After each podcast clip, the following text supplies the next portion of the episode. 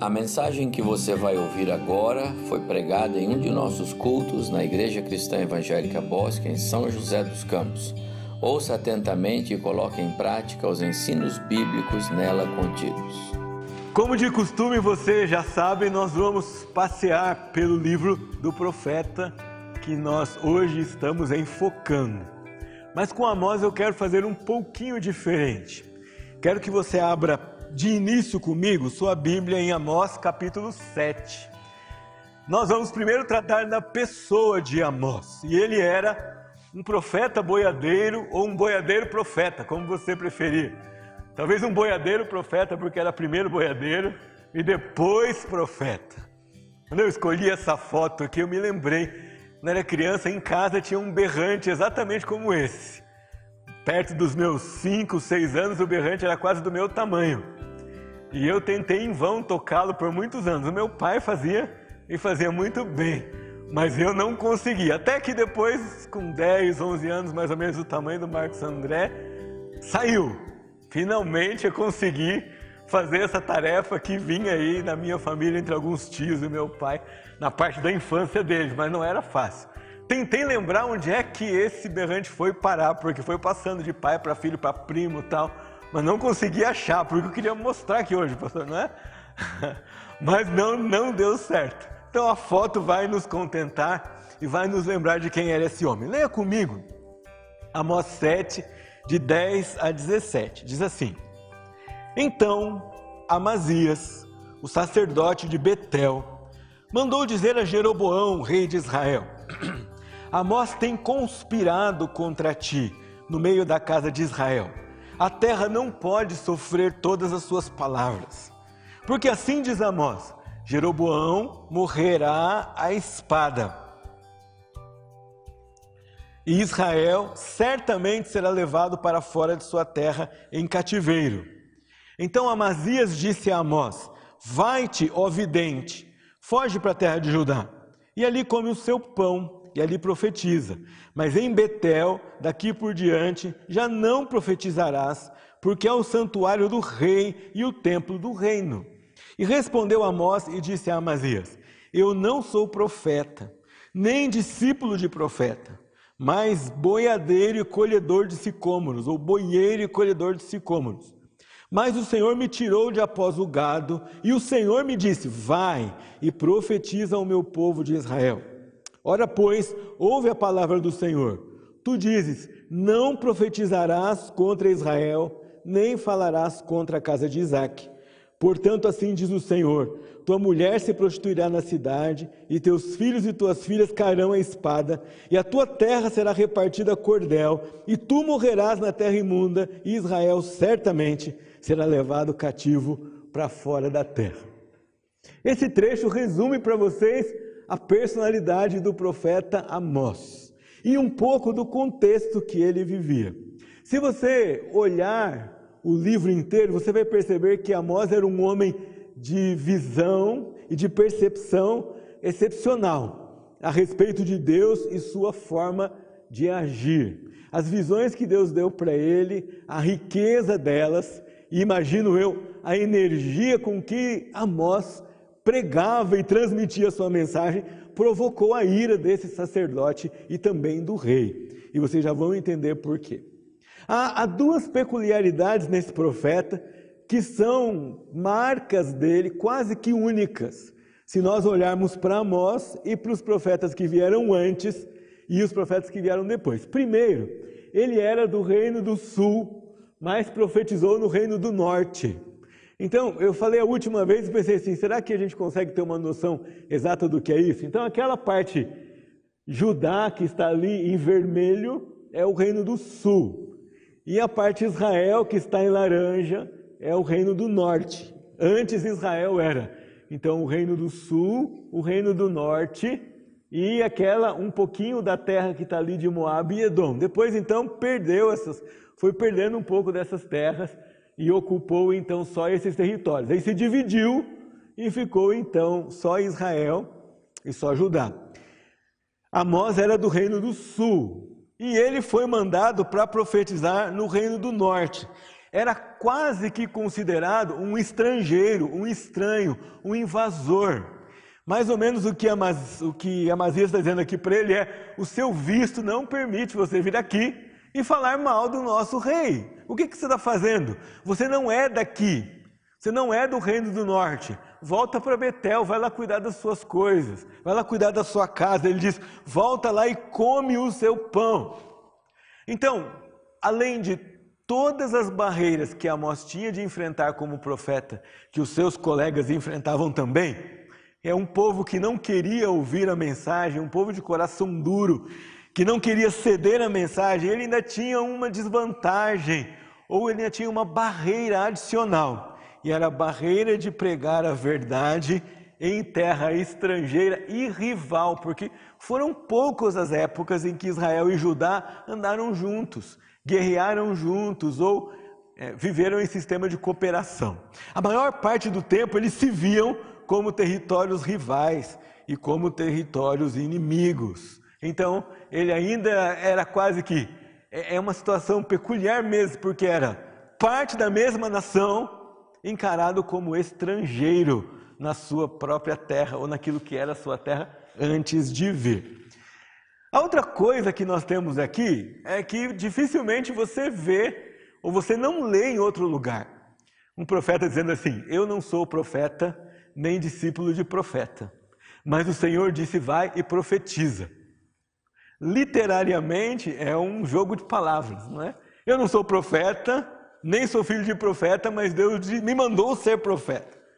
O que, que ele era então? Não era um profeta considerado um profeta profissional. Vocês vão se lembrar que Samuel inaugura uma nova época em Israel. Samuel foi o último três em um. Né? Foi o último rei, sacerdote e profeta. É, ele foi a última pessoa que abarcou as três funções, os três poderes governamentais numa pessoa só. Só ele, ele era executivo, judiciário e legislativo ao mesmo tempo. É? Mas depois dele, tudo foi dividido. Ele inaugurou, na sua época, então, de líder da nação de Israel, uma escola de profetas. Essa escola de profetas preparava Profetas, você vai dizer, claro, né, pastor? Preparava profetas, mas não só isso. Ela preparava poetas, governadores, legisladores, juízes, ou seja, todos os líderes promotores de cultura, formadores de opinião e de cosmovisão na nação israelita, dizem os comentadores e os, e os historiadores, principalmente que escreveram no século 18 e 19, é, essa escola tomava conta deles. Nós percebemos que essa escola perdura quando chega na, na história de Eliseu e 2 Reis, capítulo 4 e capítulo 6, não é? O pessoal estava precisando de bolsa de estudos ali, capítulo 4, né? De comida, de ajuda. É, e, e, a gente vê Eliseu reformando o seminário daquela época, a escola de profetas, com ferramenta emprestada. Os irmãos se lembram que o machado cai na água e Eliseu recupera, era o machado emprestado. O, o seminarista fica mais triste porque o machado era emprestado do que ele ter perdido o machado por causa da, da situação toda, enfim, o machado é recuperado. E, mas Amós fala: eu não fiz parte dessa escola de profetas, eu não sou parte desse grupo. Eu era empresário do ramo de agronegócios. Há muito debate sobre o que exatamente significa ser boieiro e colhedor de sicômoros, ou colhedor de figos bravos. A gente sabe que os figos eram parte da ração bovina nessa época que no Antigo Testamento. Então, talvez ele fosse produtor de ração e criador de gado, ou plantador e colhedor dessas árvores que eram comuns, relativamente comuns, eram grandes, davam sombra. Você lembra que é, Zaqueu sobe numa dessas para ver Jesus, não é? Então, tinha bastante delas por lá. Então, ele não fosse só um boiadeiro no sentido de cuidar de um grupo de gado ou coisa do gênero. Ele fosse alguém que produzia riqueza a partir disso. O que é algo interessante, porque ele vai se dirigir justamente a esse povo, da, é, essa parte da sociedade que era abastada, que tinha recursos e que estava usando mal os recursos que produzia aos olhos de Deus. É tão interessante que ele profetiza na época de Jeroboão II. E Jeroboão II é o rei que faz o país prosperar mais do que qualquer outro, a não ser Salomão. Então, se você pensar assim, quando é que Israel era mais próspero? Com Davi e Salomão atinge o seu apogeu. Depois a coisa desanda. Quando é que tem uma prosperidade em segundo lugar, uma situação tão boa, ou próxima, ou parecida, é, é quando Jeroboão II governa. E então Oséias, Isaías, Miqueias e Amós aparecem no cenário como profetas, cada um no seu lugar. Mesmo assim, Amós tinha convicção do seu chamamento e de como ele deveria se posicionar. Para vocês perceberem a crise como era, o pastor de Betel diz assim: você deve ir embora, porque aqui o santuário é do rei e o templo é do povo. Ele não, o templo é do reino. Ele não diz assim: o santuário é de Deus. O santuário é do rei. Deus já está fora do trono daquela nação ele já não é mais encarado no lugar que ele devia encarar. O santuário é do rei, o templo é propriedade do rei, é do reino, não é de Deus. Não pertence mais a Deus, não honra mais a Deus. Ele não estava no, estava no grupo dos profetas. E talvez, se alguém olhasse para Amós, no ramo do agronegócio, cuidando lá dos seus bois, ia dizer assim: será que esse homem vai pregar? Será que ele mesmo? Mas Deus é especialista em chamar para algumas missões especiais pessoas que nós não chamaríamos. Deus é especialista em usar improváveis. Deixa-me dar a vocês alguns exemplos. Deus chamou Abraão para ser o pai da sua nação escolhida. Abraão já era idoso e não tinha filhos. Como é que podia ser pai de uma nação escolhida? Mais um detalhe: quando Deus chama Abraão, ele é pagão. Ele não conhece Deus ele resolve obedecer a esse Deus que ele não conhecia, ele converte o seu coração e recebe de Deus o um milagre e se torna aquele então que seria o pai de Israel, mesmo contra todas as probabilidades. Moisés, um homem cheio de desculpas para não atender o chamado de Deus. Êxodo capítulo 3, ele apresenta lá uma série de razões. Eu não sei falar, povo não vai acreditar em mim. Qual é o seu nome? Mas olha o poder de Faraó. E Deus trabalha com esse homem 80 anos para ele ter 40 de ministério. Dizia hoje na classe dos adolescentes que Deus não tem pressa. O mundo pode aí com internet 4G, 5G, 15G, onde, onde for que, for que chegar. A gente tem muita pressa, mas Deus não tem pressa. Ele trabalha com Moisés 40 anos como príncipe do Egito, num ambiente hostil aos hebreus e à verdade da palavra de Deus. Ele trabalha 40 anos com Moisés num deserto. Moisés nem sabia, não é? Mas estava sendo preparado para viajar 40 anos com Israel no deserto, onde ele estava cuidando das ovelhas do seu sogro. E então ele passa 40 anos de ministério.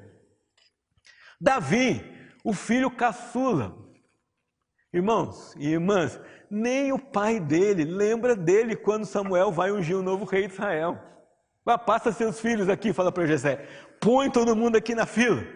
Não é, Deus falou, não é esse, não é esse, Samuel. Deus não vê como vê o homem, Deus não vê a aparência, Deus vê o coração. Não é esse, não é esse. Acabou. Peraí, Jessé, acabou os filhos. Né? Eu, eu, leio aquela história, eu vejo Jessé e falo assim: é, acabou. De repente ele fala: não, não acabou não. Peraí, tem mais um. Mas ele é tão novinho, fica tocando aquela harpa o dia inteiro, só sabe cantar, correndo atrás das ovelhas, cuidando do povo. Nem desconhece a história que ele matou o urso, o leão, protegeu o rebanho nem sequer se lembra do seu filho caçula. E era aquele justamente que Deus tinha escolhido para ser o maior rei de Israel de todos os tempos. É o emblema de Israel, o chamado cantor suave de Israel, o chamado homem segundo o coração de Deus. Havia nessa época de Amós, então, mesmo que Amazias olha para ele e fala assim: Você não pode profetizar, ele diz: Eu posso, e ele traz consigo toda a convicção de um homem chamado por Deus como seus antecessores.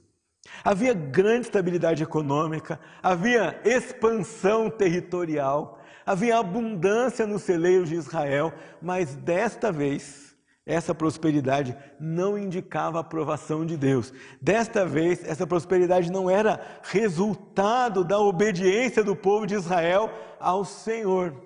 E nós temos aqui uma primeira lição na periferia do livro de Amós, que é cuidado como você lida com a prosperidade. Ela é mais perigosa do que a adversidade. Ela é mais intensa na, no, no, seu caráter de nos provar e de exibir realmente que nós somos do que tempos de falta e de escassez. Aqui, Amós mostra isso para nós e ele vai tanger esse assunto em vários textos. Quando a prosperidade nos faz olhar mais para nós mesmos, o que vai ser produzido é materialismo, amor ao dinheiro, avareza, confiança nos cuidados materiais, mais e mais desejo por estabilidade e conforto, mais e mais desejo por bens materiais. A prosperidade também traz a tentação de nos acharmos soberanos e livres de posse de recursos, tomar decisões que nós bem entendemos. Ou nos faz sentir um pouco melhores do que aqueles que não têm, porque nós alcançamos maiores resultados. Daí o problema é ser dominado por vaidade, ostentação e materialismo. E essa é uma das mensagens que Amós vai transmitir à sociedade. Como no começo da música que nós cantamos aqui, não fica bem a gente passar bem e outro carestia. Essa é uma das mensagens que ele vai dizer para toda a nação de Israel. Vocês não podem se sentir confortáveis em olhar para vocês, satisfeitos no recôndito da sua casa, enquanto em volta de vocês há irmãos de vocês, há pessoas da mesma nação que sequer têm o que servir à sua mesa. Amós vai mostrar para nós que a prosperidade com o caráter do reino de Deus é aquela que vem para servir. Negócios que produzem valores do reino, produzem também compaixão do reino, produz também bênção para as pessoas que estão envolvidas nele, produz também repartir de bens e de dinheiro, e isso dá razão à prosperidade vista do ponto de vista de Deus. Não se trata apenas de ação, acomodação social, mas se trata sim de mudança, promoção e transformação. Se trata de, como Paulo diz, aquele que furtava não furta mais, mas trabalha. Aquele que passava fome por falta de comida não passa mais, mas agora, além de ter para si, ele tem para repartir com outras pessoas. Aquele que era falto de recursos agora tem abundância e reparte com os outros. Se é assim que o povo vê prosperidade, se é assim que nós vimos a prosperidade, então ela é muito bem-vinda. Caso contrário, devemos soar um alerta na nossa vida, porque ela não nos fará bem. Deus nunca planejou que seus filhos fossem prósperos para acumular, para ostentar ou para satisfazerem-se a si mesmos. Pelo contrário. Quando esse é o caso, deve ecoar em nossa mente as palavras de Jesus: Louco, esta noite lhe pedirão a sua alma. Você não deve confiar em si mesmo. O texto mostra para nós também que Amós era da cidade de Tecoa. E essa cidade, é, essa paisagem que vocês estão vendo é o deserto de Judá, visto da cidade de Tecoa, ou visto da periferia da cidade de Tecoa. Ela ficava perto do Mar Morto, portanto, numa região não tão é, irrigada, mas produtora de figos bravos pelo menos e de outras coisas. Vocês sabem que Israel, ainda hoje, é o maior produtor de laranjas para a Europa, plantando no deserto, com um sistema de irrigação com gotas controlados por computador. Então já não é, não é de agora, coisa que vem há muito tempo. Um povo abençoado por Deus no meio do deserto. Nós vamos dar uma olhada agora no livro de Amós e vamos ver como é que ele prega como é que ele traz essa mensagem aqui. Abra sua Bíblia comigo lá em Amós capítulo 1, no primeiro versículo desse texto. Capítulo 1, versículo 2, vamos ler juntos. Está aí na tela, Raul, põe para nós. Você pode ler junto comigo de onde você está? Ele disse: O Senhor rugirá de Sião, e de Jerusalém fará ouvir a sua voz. Os prados dos pastores estarão de luto, e secar-se-á o cimo do Carmelo. Olha só, nesta primeira parte do livro, Amós vai pregar em Israel, mas ele vai se dirigir às nações do mundo todo que estão à sua volta. E é por isso que ele usa a figura de Deus como um leão. Eu acho que nenhum de vocês aqui tem um leão em casa solto no quintal de estimação, não é?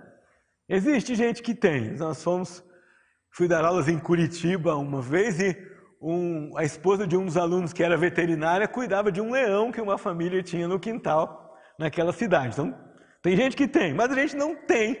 Quando você escuta assim o rugido do leão, eu acho que você não consegue pensar o que isso significa, não é? Já pensou? Você tem lá um leãozinho na sua casa e ele chega de manhã na beira da sua cama e ruge. Você vai parar lá no quintal do vizinho de medo ou de susto. Né? O rugido de um leão, ele é amedrontador, ele é para causar na, na, em quem ouve temor. E é isso que o profeta está dizendo aqui na primeira parte do livro, quando ele prega para uma lista, não é uma lista pequena: Damasco, Gaza, Tiro, Edom, Moabe, Israel e o próprio é, território de Judá.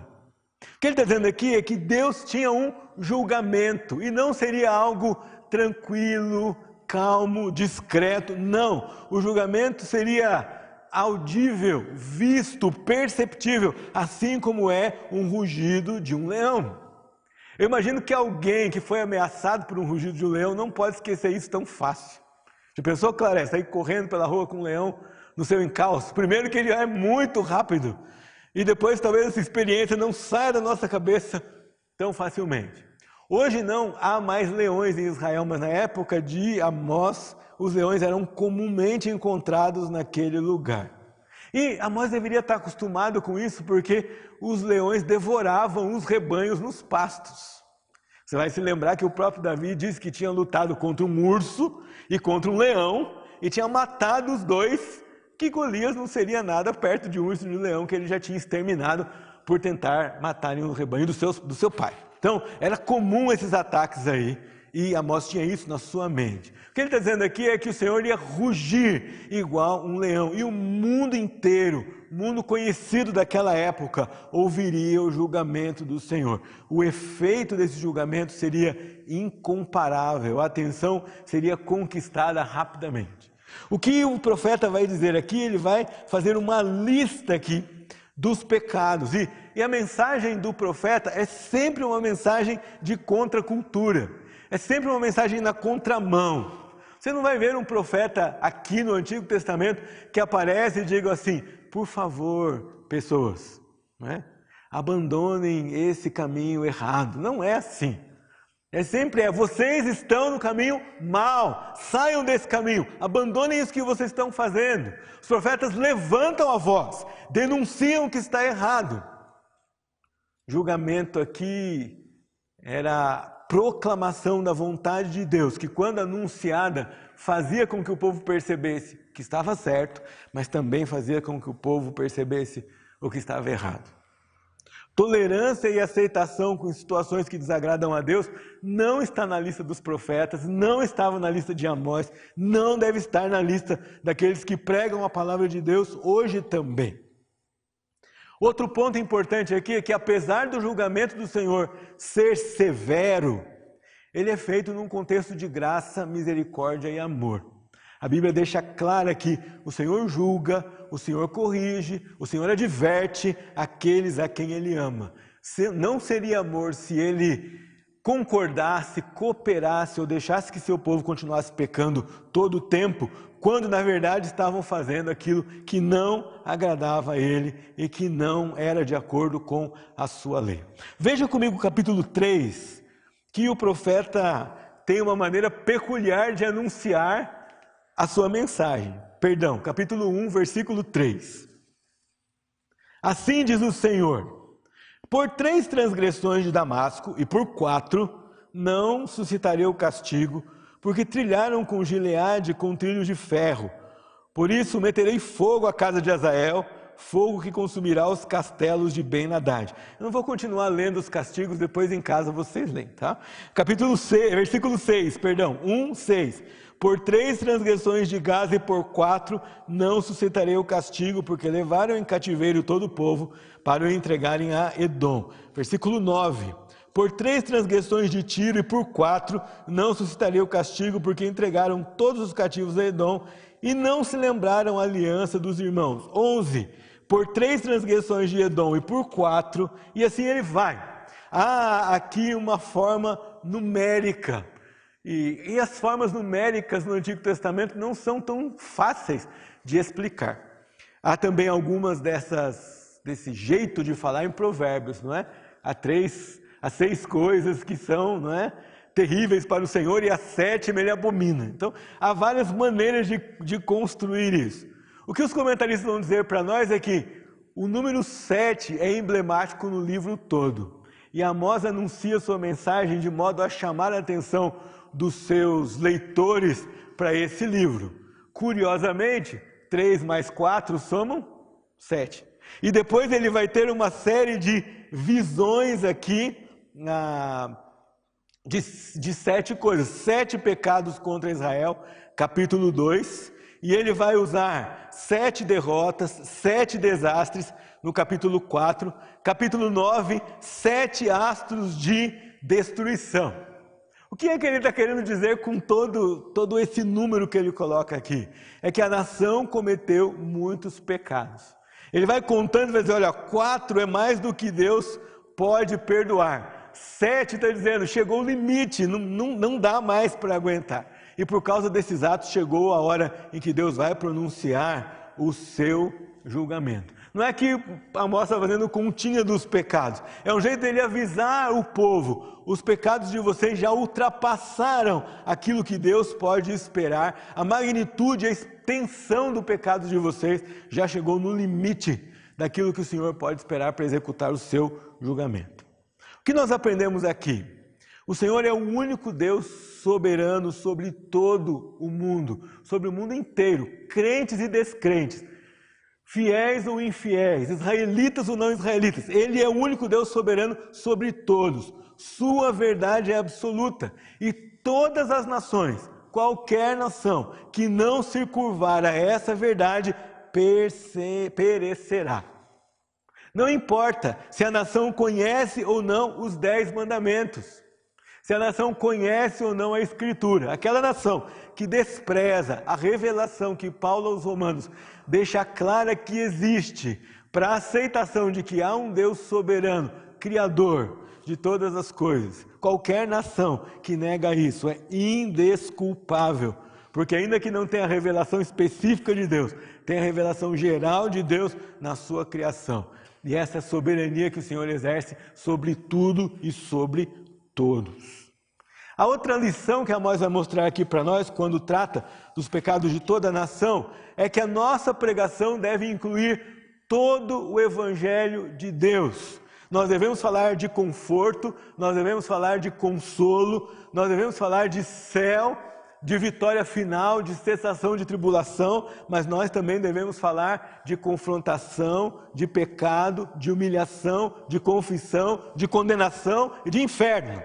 O Evangelho salva e condena, conforta e confronta, abre os olhos e ofusca também a visão. Os juízos e o caráter disciplinador de Deus têm que aparecer também na nossa mensagem como povo de Deus. Eu sei que essa ideia de que o Senhor vem e ele vai julgar as nações, ela fica bastante na nossa mente, né? Você olha, puxa, aquele governante tirano que faz todas aquelas maldades, né? Agora o país dele entrou em guerra, tomara que ele perca. A gente pensa isso. E o juízo de Deus, anunciado pelos profetas, ele é bidimensional. Não é? Ele tinha um juízo presente, então Amós está anunciando coisas que vão acontecer naquela época, mas há também um juízo escatológico. A pena para nós é que, é, e o nosso lamento é que nós não podemos saber, nós não sabemos, nós não descobrimos quando é que Deus está executando parte do seu juízo escatológico, só ele sabe. No futuro a gente vai saber. Nós sabemos que algumas coisas ainda não chegaram. E sabemos em parte delas por causa de, de coisas que nós já conhecemos e de sinais que devem acontecer antes de que finalmente o juízo de Deus seja executado de maneira definitiva. No aspecto presente, a igreja é a boca de Deus, assim como o profeta o era, para denunciar a desobediência a Deus por parte do povo. No nosso caso, no meu e no seu, o povo brasileiro. E Amós fazia isso. Vá comigo agora para capítulo 5. Quero mostrar para você alguns temas que Amós trabalha aqui e que nós, olhando para nações à nossa volta, inclusive para a nossa, vemos que são pecados que assolam também a nossa vida. Capítulo 5, versículo 7. Vós que convertei os juízos em alosda e deitais por terra a justiça, vocês que pervertem o juízo. Versículo 10: Aborreceis na porta os que vos repreende e abominais o que fala sinceramente. Linguagem de bajulação, suborno, é, mentira. Capítulo, versículo 12 nós temos aí. Porque Sei serem muitas as vossas transgressões e graves os vossos pecados. Afligis o justo, tomais suborno e rejeitais o necessitado na porta. Versículo 14. Buscai o bem e não o mal, para que vivais. E assim como o Senhor, o Deus dos exércitos, estará convosco, como dizeis: aborrecei o mal e amai o bem, estabelecei na porta o juízo, talvez o Senhor o Deus dos exércitos se compadeça do restante de José. Por que ele fala tanto de porta, porta, porta toda hora? Porque aqui nas cidades do Antigo Testamento, a porta era o lugar onde tudo era resolvido. Você queria uma audiência com alguém, queria chegar no rei, você tinha que passar pela porta. Você tinha um problema, um processo, você tinha que ir na porta da cidade.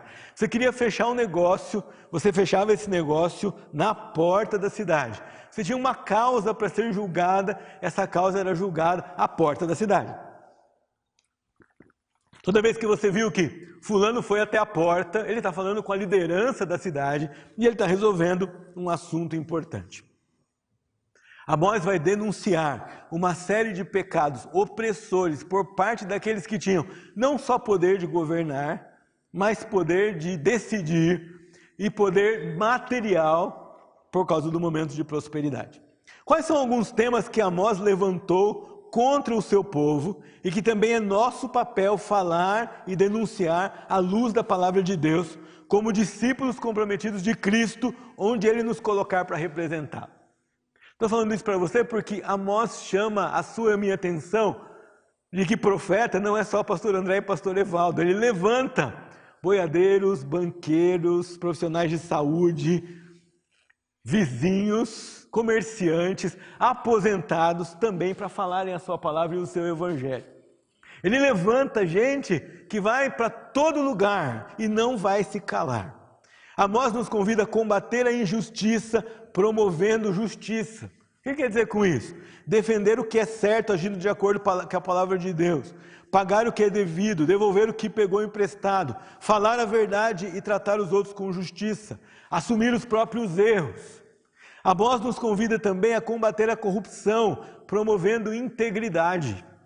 É nosso papel, é papel da igreja do, do, Senhor Jesus, formar uma geração, uma próxima geração íntegra e que com a integridade afasta a corrupção dessa nação. Nunca aceitar suborno, ser honesto no trabalho, nos negócios, no estudo, não tentar levar vantagem em cima de ninguém. E respeitar os direitos das outras pessoas, mas os direitos dados por Deus, não os direitos que elas pensam que têm. Combater a miséria promovendo a misericórdia. Como é que a gente combate a miséria promovendo misericórdia? Ensinando o analfabeto a ler.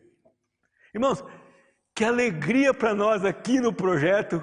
Me lembro de algumas histórias, mais uma. Um adolescente chegou depois de quase um ano aqui com a gente com um boletim.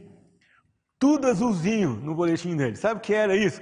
Antes de chegar aqui, ele não tinha conseguido um boletim inteiro com notas azuis. Ele tinha um monte de notas vermelhas, notas abaixo da média. Era um menino que chegava aqui e falava com a gente baixinho, de cabeça baixa, quase não conseguia olhar para nós. Esse dia que estava um boletim azul, ele chegou falou para mim: Olha, pastor, e pulou em mim, me deu um abraço. Tomei um susto enorme, por quê? Ele nunca nem olhava para mim, mal falava oi, boa tarde. E ele chegou e abraçou e falou: Olha o meu boletim. Sabe o que é isso? É tirar a miséria da vida de um menino, promovendo para ele uma condição melhor. Conseguir uma coisa que não conseguia antes, receber um parabéns de um pai que só pegava no seu pé, ser visto diferente por pessoas na escola. Você mudou, você conseguiu o que você não conseguia. Ajudar um jovem a conseguir seu primeiro emprego, promover a qualificação de um desempregado para que ele consiga um novo emprego. Doar comida e agasalho a quem precisa, ajudar alguém impossibilitado a fazer suas tarefas mais básicas em casa. Eu me lembro do último congresso que nós fizemos no Rio de Janeiro. Quando acaba um congresso, não é? A gente está muito cansado, mas a gente olha um para o outro e tem que voltar tudo para o lugar, porque as igrejas são muito bondosas e nos recebem, mas a gente bagunça tudo para fazer o congresso. Então, quando acaba, tem que voltar tudo para o lugar. E eu me lembro de a gente tinha voltado tudo para o lugar, eu olhei para o Maurício e ainda faltava carregar a van, né, Maurício? Depois que volta tudo para o lugar, tem que botar tudo de volta na van da editora. E a gente olha assim, estava carregando a van, de repente parou uma caminhonete em frente da igreja, com um monte de gente na carroceria. E atrás estava escrito assim: em que posso ajudar, em que posso ajudar. E todo mundo descendo. E o Maurício falou: olha lá, olha, olha aquilo. Poxa, e nós ficamos muito curiosos, né? E eu e o Maurício, muito tímidos, a gente quase não conversa com ninguém. A gente foi saber o que estava acontecendo, que era aquela caminhonete. Sabe o que era, irmãos? Era um grupo de jovens de uma igreja evangélica que enchia caminhonete de ferramenta e de gente e saía cortando grama para quem não conseguia, pintando casa para quem não tinha condição, fazendo faxina para idosos que não conseguiam fazer. Eles passavam um sábado fazendo pequenos concertos na casa das pessoas. Você imagina o amor que sente alguém que não consegue fazer uma tarefa das mais básicas na sua casa? mas recebe o amor de Jesus por meio de uma pessoa que vem e diz: Eu quero fazer isso por você. Essas são dimensões presentes de como nós podemos combater injustiça, miséria, corrupção com justiça, integridade e misericórdia. Mas há também a dimensão escatológica que nós não podemos esquecer. Deus julgará e condenará o mundo inteiro por causa do pecado. Ele diz no capítulo 8: Naquele dia, todo orgulho, arrogância, injustiça serão claramente julgados. Os homens não terão mais desculpa para a exploração que fizeram dos seus semelhantes e nem para ignorar mais a palavra de Deus. Esse povo que assim fez será condenado, julgado e perecerá. Por isso a nossa mensagem deve ser: ouça o rugido do leão enquanto é tempo. O Senhor ruge. O Senhor fala, Ele dá sinais, Ele mostra. Por meio da igreja, Ele curge. Promova a mensagem do Senhor com as suas ações. Obedeça ao Senhor enquanto é tempo. Proclame a sua palavra em todas as áreas da sociedade. De quando em quando Deus precisa chacoalhar a sua igreja, porque ela se esconde na toca da religiosidade e esquece de mostrar que o Evangelho transforma a alma, transforma o espírito, garante o céu, mas transforma a realidade à sua volta também. Ouça e obedeça a palavra do Senhor, e você vai entender como uma mensagem de julgamento é também uma mensagem de fidelidade e amor por parte desse Senhor que é soberano sobre tudo e sobre todos.